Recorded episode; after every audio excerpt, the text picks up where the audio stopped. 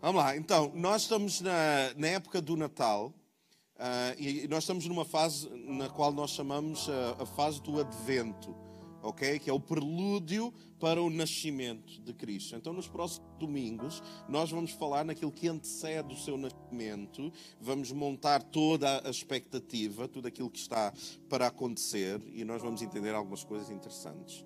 Então, em Gênesis capítulo 3, versículo 15, eu vou ler aqui há, há o início uh, da promessa do que é que vai acontecer mais à frente, ok? Então, o homem peca, uh, existe o que nós chamamos a queda, uh, e Deus fala para com a serpente que enganou Adão e Eva, e ele faz uma promessa, e nós vamos, uh, vamos ler, e diz assim: E por inimizade entre ti, ele está a falar para a serpente e a mulher, e entre a tua semente e a sua semente, e esta, a semente da mulher. O que é estranho aqui, porquê? Porque normalmente, biblicamente, as, os, os, os, os, personagens bíblicos não são tratados a partir da mulher, não são tratados a partir da semente da mulher, não são tratados, por exemplo, Nuno, o filho de Maria. Oh, desculpem, o Nuno, filho, porque a minha mãe também é Maria. Mas uh, Nuno, filho da Olga, nunca seria assim, seria sempre Nuno, filho do Augusto. Então há sempre uma primazia no tratamento do homem, mas Deus aqui parece que, inverte esta questão e ele diz que a semente da mulher irá ferir a cabeça, ou noutras versões dirá esmagar a cabeça da serpente, e tu, a serpente, vais ferir o calcanhar. E nós entendemos depois que há uma profecia sobre o Cristo que vem, que destrói o poder do diabo, representado como uma serpente, mas ainda assim essa serpente o irá ferir no calcanhar não matar, mas ferir no calcanhar, ok? Então nós entendemos que há a promessa de, do nascimento, só que nós entendemos que há a promessa da volta dele também. Então, um dos pilares da nossa fé cristã não é apenas o nascimento, morte e ressurreição de Cristo, é a certeza de que ele irá voltar. E isso é alguma coisa que nos deve entusiasmar, que é nós não sentimos que ele vai voltar. Nós não temos apenas uma expectativa que ele volte. Nós temos a convicção que ele irá voltar, porque a palavra assim o diz. Ok? Então, o que acontece? Mas existe uma tensão entre quando ele nasce, vive e morre e quando ele vem. Como é que nós fazemos no intermédio? Enquanto ele não volta. E há um texto em 2 Pedro, capítulo 3, versículo 13, em, em, que Pedro avisa que vai haver ameaças a esse tempo de espera. E ele diz assim: antes de tudo, considerai atentamente que nos últimos dias, estes são os últimos dias, surgirão escarnecedores, anunciando as suas zombarias e seguindo as suas próprias paixões. E eles irão proclamar, versículo 4, o que é que aconteceu com a promessa da sua vinda. Vocês estão à espera que Jesus volte, vocês são os otários, permitam uma expressão. Vocês são dementes, vocês estão à espera de alguma coisa que não volta. E ele diz: Ora, desde os antepassados morreram, tudo continua como desde o princípio da criação. Na verdade, nada mudou, ele vai voltar. Ele não vai voltar nada, nada mudou, está tudo na mesma. Vejam a resposta de Pedro: Contudo, amados, há um princípio que não deveis esquecer que para o Senhor um dia é como mil anos, e mil anos é para Ele como um dia. O Senhor não se atrasa na sua promessa. Como julgam alguns. Por isso, amados, enquanto aguardais estes eventos, esforçai-vos. Como é que eu me comporto enquanto ele não vem? Está aqui, esforçai-vos para que sejais encontrados por Ele em plena paz, sem mácula, livres de culpa diante dEle. Como é que eu me comporto entre o momento em que Ele nasce, vive e morre e o momento em que Ele volta? É importante como é que eu me comporto. Estava a ler um, uma história, tipo um documentário sobre um pequeno aeroporto nos Estados Unidos. E para aqueles que viajam vão se identificar totalmente com isto, que era ele tinha muita dificuldade, esse aeroporto recebia muitas críticas pelo tempo de espera da bagagem. Eles, quando chegavam, demoravam muito tempo a receber a bagagem. E quem viaja minimamente sabe que é dos piores momentos. A gente chega.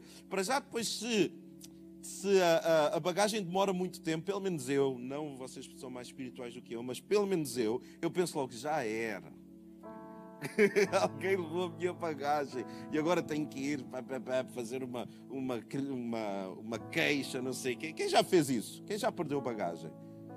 É hardcore ou não é? Depois. Ei, temos que depois dizer o que é que tinha lá e não sei o. Então o que é que esse aeroporto fez? Para minimizar o número de críticas, contratou mais gente para que as bagagens do avião para o tapete das bagagens fosse mais rápido. Só que as críticas continuaram. E eles chegaram a uma conclusão brilhante. Eles pegaram nos tapetes em si das bagagens e eles puseram longe de onde as pessoas desembarcavam. Então, o tempo que as pessoas tinham quando saíam do avião até à bagagem era ao mesmo tempo que, por norma, eles ficavam à espera da bagagem. Então, o que aconteceu? O pessoal começou a criticar: Este aeroporto é espetacular o te... Epá, é que nós mal chegamos lá na, na, no tapete das bagagens e as bagagens já estão lá. Claro, puder, eles mudaram o sítio. E o que, qual é o princípio que nós descobrimos aqui? Não é o tempo de espera, ouçam isto, não é o tempo de espera, mas o que é, que, é o que é que nós fazemos enquanto esperamos.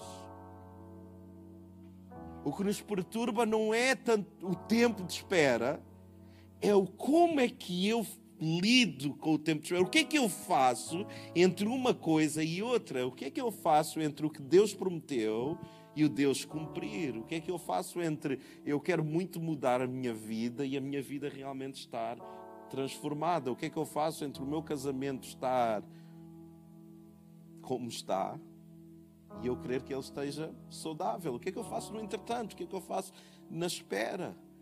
E nós vamos ler um episódio uh, que fala do nascimento de Cristo, daí o Natal, etc. E lembre sempre, o Natal não é um evento de família.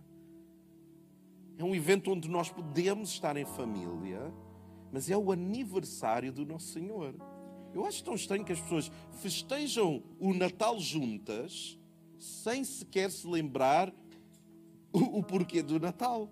Quer dizer, é a mesma coisa do que eu fazer anos, haver uma festa, mas ninguém me nomear.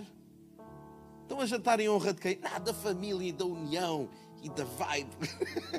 Não, o Natal realmente tem a ver com o nascimento do nosso Senhor Jesus Cristo. Então nós vamos aprender uh, alguns princípios de como é que nós esperamos no, no in-between, entre uma coisa e outra, entre, entre, o que está prometido e o que ainda não acontece. Como é que nós não, nos comportamos? E eu tenho, estranhamente, três pontos para vós. Eu sei que é sempre uma surpresa, não é? São só três pontos. E diz assim em Mateus 1,18: O nascimento de Jesus Cristo ocorreu da seguinte maneira: ele vai especificar, estando Maria, sua mãe, prometida em casamento a José, nesta altura, quando era prometida em casamento, era como se tivesse casado com alguém. Não havia namoro, não há namoro no Antigo Testamento nem no Novo. Não há uma corte, vamos dizer assim. Está prometido, já era, acabou. Tá? Não é do tipo, ah, depois vou mudar de ideias, não gostei muito deste namoro. Não, não existe isso. Okay? Uh, antes que coabitassem, o, o que quer dizer coabitassem, né? Porque depois da de, gente coabitar,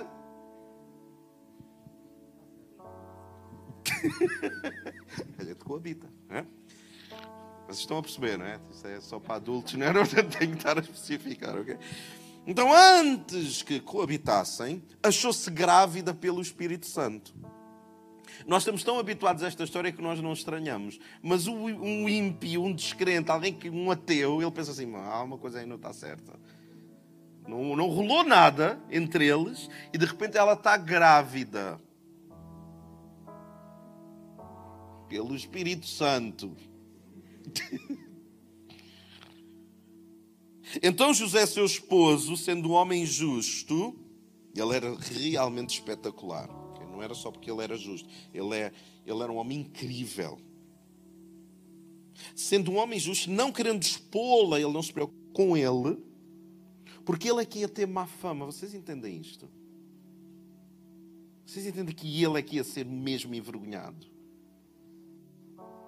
E mesmo assim, veja o que é que ele fez. Não querendo expô-la à desonra pública, planejou deixá-la sem que ninguém soubesse a razão. Ou seja, eu vou me apartar dela e vou guardar a reputação dela. Eu não vou dizer porquê. Porque agora coloca-se no, no, no, lugar de Maria e de José. Guilherme, sente só. Ele chega perto dela e diz, eh, ela chega perto dele e diz assim: Amor, eu tenho uma coisa para te contar, mas não te assustes. Senta-te primeiro. Mas olha, eu estou grávida. E eu imagino ele, tu traíste-me, como é que é possível antes do casamento? És sua malvada. Bah, bah, bah. E ela diz, não, não, espera aí. não foi com nenhum homem. O Espírito Santo engravidou-me. Quer dizer, eu imagino os amigos de José como é que é, mano? Ouvi dizer que Maria está grávida. Não, sim, sim, mas é do Senhor. É, é, José, podia ser dado assim uma desculpa mais criativa. Então, é uma situação de veras complexa, não é uma situação que há antecedentes, não tinha acontecido antes, mas ainda assim, ele pensou: eu tenho que a deixar porque toda a gente vai pensar mal. Não diz que, ela não acredita, que ele não acreditou, o que ele diz é: eu não posso te ter porque as pessoas vão pensar mal em relação a ti, claro, por defeito em relação a mim, mas eu vou abandonar-te. Enquanto ele está a pensar isso, versículo 20, eis que em sonho apareceu-lhe um anjo do Senhor e disse: José, filho de Davi, não temas, recebe a Maria como tua mulher. Pois o que nela está foi gerado do Espírito Santo. O que eu sempre penso, putz, porquê que o anjo não apareceu antes? Porquê que o anjo, quando Maria vai. Porquê que o anjo diz assim, não, calma aí, é, é verdade, José? Não, foi depois timing é assim um bocado curioso. Mas. E neste versículo 21, ela, Maria, dará à luz um filho e lhe darás o nome de Jesus, porque ele salvará o seu povo dos seus pecados. E tudo isso aconteceu para, para que se cumprisse o que o Senhor dissera através do profeta: Eis que uma virgem conceberá e dará à luz um filho, e ele será chamado Immanuel. E Immanuel traduzido quer dizer Deus conosco. Não é Deus contigo apenas, é Deus conosco. Que coisa. Agora, então, como é que eu espero entre o momento em que me é prometido algo e o momento em que isso é concretizado? Número um e vamos só nos basear no que o anjo diz. Quando o anjo chega perto de José, ele diz assim: Não temas. Eu gostava que tu pudesses dizer assim para a pessoa que está ao teu lado: Não temas. Foi o que o anjo disse. O anjo disse assim: Não temas. E ele não disse numa voz, senão ele realmente ia se José. Ele disse: Não temas. Quando tu não percebes algo, ouçam isto com muita atenção. Quando tu não percebes algo, volta para aquilo que tu sabes. Eu não percebo porque é que isto está a acontecer, mas eu sei que Ele é bom. Eu não percebo o propósito de estar a acontecer, mas eu sei que Ele tem um propósito para todas as coisas não temas. Há dois princípios muito importantes na Bíblia. Primeiro, teme a Deus. Segundo princípio, não temas mais nada. Quando eu tenho temor a Deus, não há homem que me intimide, não há circunstância que me vença.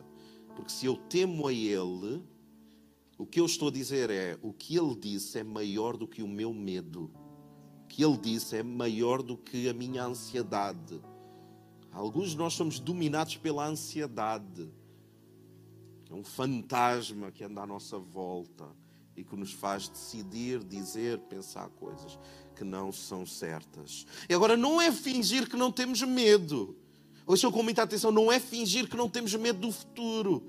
Não é fingir que não temos medo do que irá acontecer no nosso relacionamento, na nossa vida, finanças, saúde. Não. Alguém que lhe é declarado um cancro, não é. Deus não vai dizer assim: não tenhas medo de ter medo do cancro.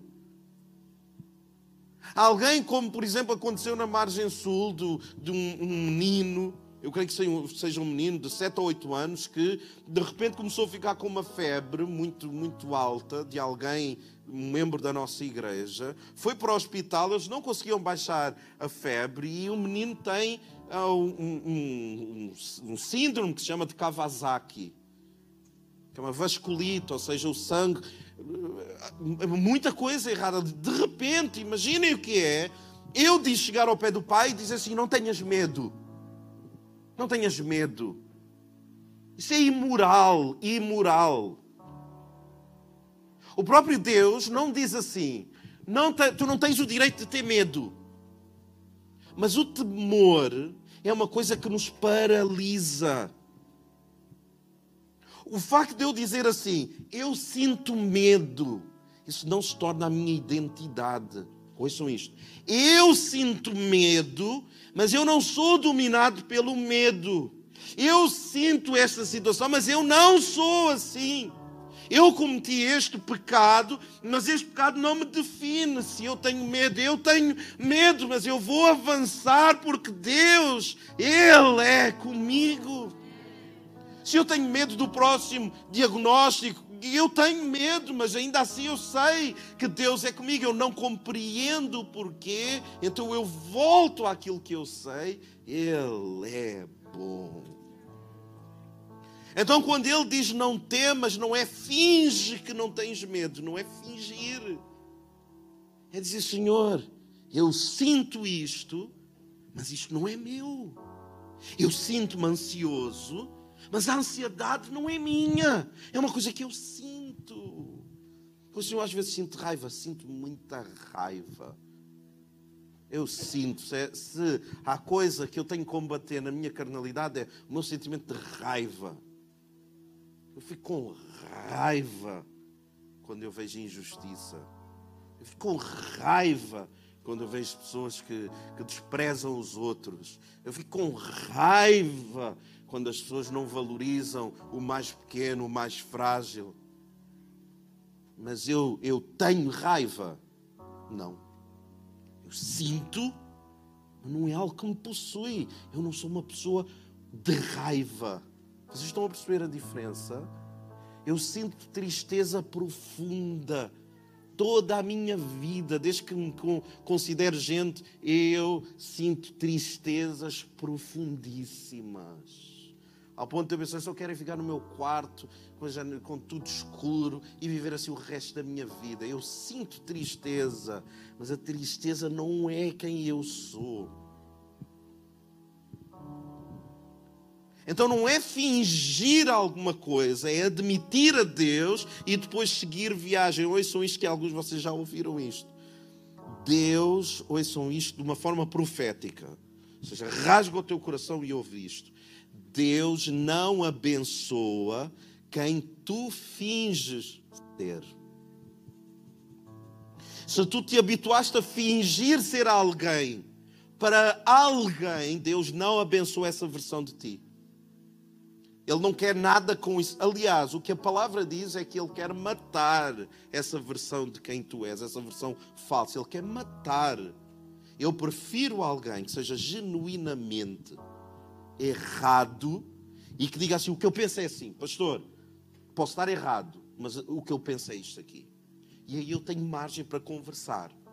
Que Deus diz é: se tu vens comigo ah, com fingimento, eu não te abençoo. Eu não abençoo quem tu finges ser, eu abençoo quem tu és. Com as tuas manias, os teus erros, com as tuas loucuras. É, é essa pessoa que eu quero abençoar e não quem tu andas a fingir. E há pessoas aqui que andam a fingir ser alguém que não são. E isso eventualmente vai te levar à loucura. Porque tu vais deixar de saber quem tu és no processo. Ouçam, há pessoas que no processo de fingirem serem alguém já fazem isso com tanto êxito, já são tão boas que eventualmente já não sabem quem são.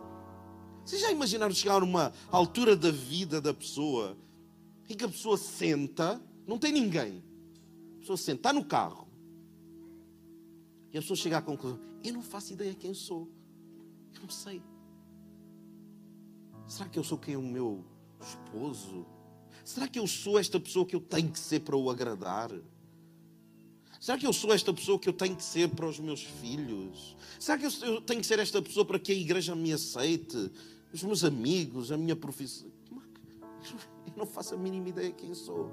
Então a pessoa começa a ir ao psicólogo na procura da identidade. Porquê? Porque perdeu ao longo do caminho.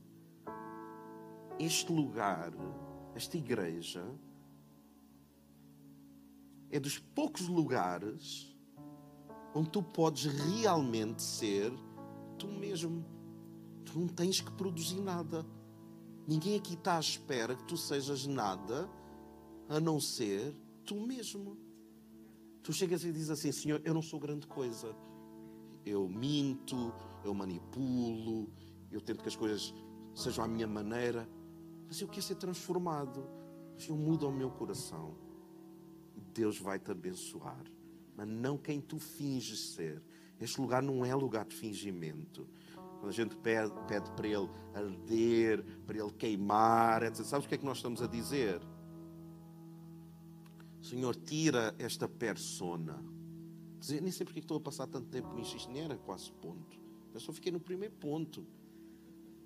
Isto é porque alguém precisa de ouvir isto. O que nós estamos a dizer é: Senhor, queima a máscara que eu ando a usar, queima isso, eu quero ser genuíno. Na, na Grécia Antiga, uh, as mulheres não eram permitidas fazer papéis nos teatros. Nós sabemos que isto é muito interessante. As mulheres não eram permitidas fazer de, de, de, de atores, atrizes, etc. Então os homens usavam uma máscara na Grécia Antiga para fingir que eram mulheres e para fingir que eram deuses e para fingir. Bah, bah, bah, eles usavam. Só que aquela máscara, aquela máscara era feita de cera. Então eles tinham que constantemente mudar a máscara. Porquê? Por causa do calor, porque os areópagos eram ao ar livre. Por causa do calor, a máscara que eles usavam começava a derreter. Então, quando começava a derreter, o que é que eles tinham que fazer? Eles tinham que ir tipo backstage, aos bastidores, rapidamente mudar de máscara, pegar uma máscara, porque a máscara que eles estavam a usar estava a ser derretida pelo calor. Sabem o nome dessa máscara? Sabes como é, sabem como é que se chamava? Personae. Persona. Existe gente aqui que usa uma máscara e quando Deus começa a queimar essa máscara, em vez da pessoa deitar a máscara fora, sabe o que é que alguns de nós estamos a fazer? A gente vai aos bastidores da vida. A gente vai aos bastidores da vida e pega outra rápida e depois vem para o culto. E Deus começa a derreter no culto. E nós chegamos lá fora, mal entramos no, no, no carro e pá, está aqui, já tiramos e pomos logo outra vez outra. Porque nós achamos que nós não vamos ser aceites como somos. Então as pessoas que sofrem têm que atacar, porque não se querem fragilizar. Vocês já viram aquelas pessoas, por exemplo, são traídas ou, ou, nas amizades, no trabalho, no casamento, seja o que for. Sabe o que é que estas pessoas fazem? Essas pessoas usam uma máscara de dureza. Agora tu vais ver, agora tu também vais pagar, e agora eu também te vou fazer. E quem trai usa uma máscara de vitimização, que é, pois eu fiz isto, mas foi por causa disto. E, e quando de repente o amor da outra pessoa nos começa a queimar a máscara, ele planeia assim: não vou recebê-la, eu vou divorciar-me dela. E Deus diz assim: não, muda os planos, fica com ela. Não temas, muda os planos. Há uma grande virtude em nós aprendermos a mudar os nossos planos. Quem não muda os planos não vence. Vence nada na vida, nada, nada. Ah, tem que haver uma capacidade de. O meu orgulho diz para eu fazer desta forma, mas eu tenho que zerar. Eu tenho que mudar os planos. Eu vou mudar os planos por amor a isto. Há um objetivo maior. Eu vou mudar os planos. Então o que o anjo diz é: Eu sei que tu não querias tomar Maria, muda os planos. Como é que tu esperas de um momento para o outro? Não temas, seja genuíno, muda os teus planos. E por último, coloca a tua confiança em Jesus. O que é que diz? Ele diz assim: Porque Ele salvará o seu povo. Tu tens que colocar a tua confiança em algo que vai além de ti. E colocar a confiança não é apenas estar aqui e cantar. Isso é peanuts, isso é fácil. Estar aqui e cantar e chorar e coisas, isso, isso é fácil. A gente está aqui, a música emociona, o pregador é bom, bom comunicador, bom pregador, fala coisas que nós precisamos de ouvir, a gente emociona. Sabem quando é que nós confiamos? Lá fora. Quando nós podemos dizer alguma coisa e escolhemos não dizer. Lá fora é que nós vemos a praticabilidade daquilo que nós ouvimos aqui. Então ele diz assim: tu tens que confiar nele, porque ele vai salvar toda a gente, ele vai salvar o seu povo.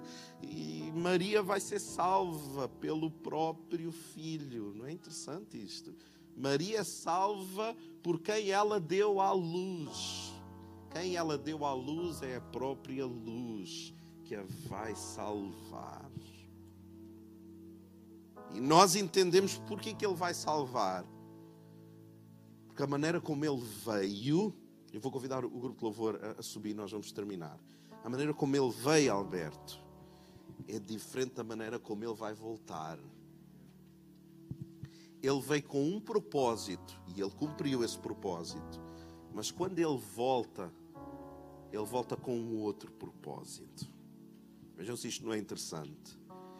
Ele chega numa aparente fraqueza, mas ele voltará em força. Ele vem como servo, mas ele volta como Senhor. Ele veio como um bebê numa manjedoura, mas volta como um poderoso rei. Quando ele veio, ele veio para morrer. Quando ele volta, os mortos são ressuscitados. Aleluia. Ele, quando vem, ele vem como um cordeiro, mas ele volta como um leão da tribo de Judá. Uh! Ele vem em silêncio, quando ele volta, ele volta com rugido e ao som de trombetas. Toda a gente vai ouvir a volta dele. E por último, quando ele veio, o mundo quase que não o notou. Quando ele voltar, todo o olho, o olho verá todo o joelho se dobrará e toda a língua confessará que Jesus Cristo é Senhor para a honra e glória do Deus Pai. Aleluia! Eu gostava de te convidar a ficarmos de pé. Pois o que nós ouvimos, por favor, quando saírem deste lugar, não desenvolvam de novo essa persona Deixa queimar verdadeiramente essa máscara. Tu não tens nada para provar no teu casamento, com os teus amigos, na tua profissão, com a tua reputação, na tua masculinidade ou na tua feminilidade. Tu não tens. Deixa cair. É tão libertador quando nós deixamos queimar a máscara e dizemos: Eu não vou buscar outra. Não tenho mais, não tenho, estou cansado. Eu não sei quanto a vocês, é, deve ser extremamente cansativo. Tu estás num contexto, tens que usar uma máscara. Estás noutro contexto, tens que usar outra máscara. Que canseira. Eu não sei quanto a vocês, mas quando eu estou num lugar, quando eu chego a casa e eu tiro esta porcaria desta máscara, para mim é libertador. É, que alívio. Posso respirar bem, posso falar, posso ver as outras pessoas. A melhor ilustração do mundo que deixa cair essa máscara literal. Não saias. E, e necessidade. As pessoas vão me ver, as pessoas vão perceber. As pessoas que estão na igreja têm vergonha. Há pessoas que estão na igreja, aqui entre, têm vergonha que as pessoas lá fora saibam que a pessoa vem aqui à igreja. Vergonha! A Bíblia diz assim: se tu te envergonhares de mim, eu me envergonharei de ti. Mas se tu não te envergonhares de mim, eu vou te declarar, proclamar para toda a gente, os anjos, Deus, eu vou dizer: aquele é meu. Alguém que estava, que estava no hospital, e eu perguntei: como é que correu a operação? Porque a pessoa ia ser operada e a, e a pessoa não foi operada. E a pessoa disse assim: ainda não fui operada por, por causa do Covid, é a pessoa. E ela disse uma coisa assim: disse, mas a Ana, que a Ana é enfermeira, e ela disse assim: Mas a Ana, o que ela acredita, transparece até no hospital. Interessante isso. Quando eu tinha falado com a Ana, e nós tínhamos falado que às vezes é difícil a gente partilhar o Evangelho com os outros. Há zombaria, as pessoas, as pessoas percebem lá o que é que a gente faz aqui, as pessoas conhecem lá o Deus e nós estávamos a conversar, eu estava a dizer, mas Ana, continua, continua, mesmo que as pessoas não queiram saber, Deus vai dar a oportunidade. E eu recebo essa mensagem dizer, basicamente é isto: Ana não se envergonha. Ana não chega aqui e põe uma máscara. Ela não adota uma persona com vergonha da igreja, de Deus, de ser crente. Não, ela realmente deixa cair a máscara e diz: Esta é quem eu sou. Deus só abençoa quem tu és e não quem tu andas a fingir ser. Então nós vamos cantar de novo esta música, está bem? A partir do refrão. Então eu gostava que tu fizesse isto numa oração profética. Senhor, faz mesmo arder esta máscara, esta coisa de cera que eu tenho andado a desenvolver durante tantos anos. Senhor, rasga isto tudo, deixa isto cair. Quando eu sair por aquela porta, não me permitas pegar naquilo outra vez faz-me realmente ser uma pessoa diferente, sem temer, sem ter medo, sem ter receio de mudar planos, confiando totalmente em Ti. Podemos fazer isso. Só quem vai, quem, quem realmente quer fazer isso, levanta lá a tua mão. Quem quer cantar dessa forma, vamos começar de novo. E lá fora não pegues na tua máscara de novo. Está bem? Vamos cantar para Ele no nome de Jesus.